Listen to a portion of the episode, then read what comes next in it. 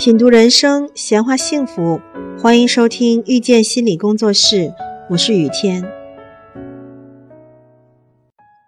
什么样的人容易成为过度虚索的人呢？首先就是自我中心的人。过度虚索者，他的本质上就是自我中心的。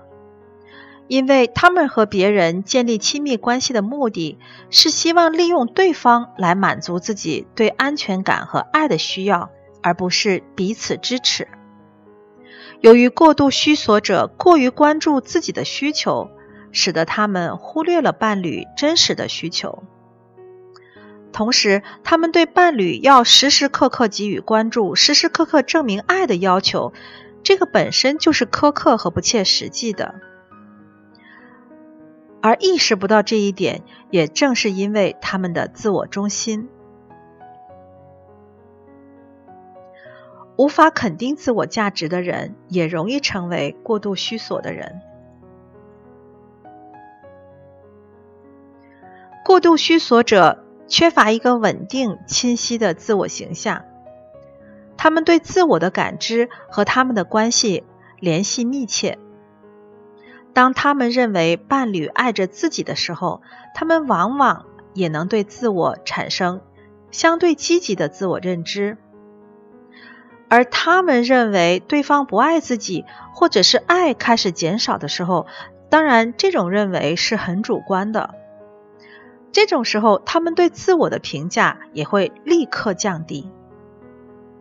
整体上。他们的自我价值是完全建立在他人的评价和态度上的，他们没有办法真正的从内心肯定自己。只有当对方不断的传达爱、不断的肯定、不断的赞扬他们的时候，他们才能确信，哦，自己是值得被爱的，是有价值的。但显然，这种价值感是相当脆弱的。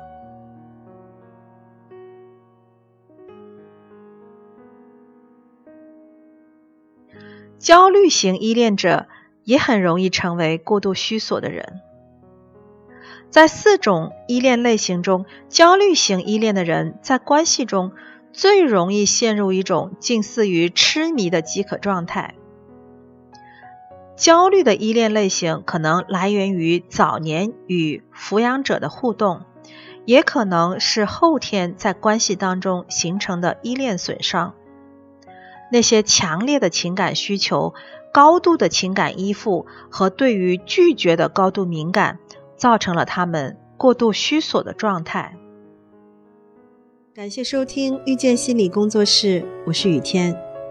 如果您喜欢我们，欢迎加入 QQ 群八三二四九六三七零，谢谢。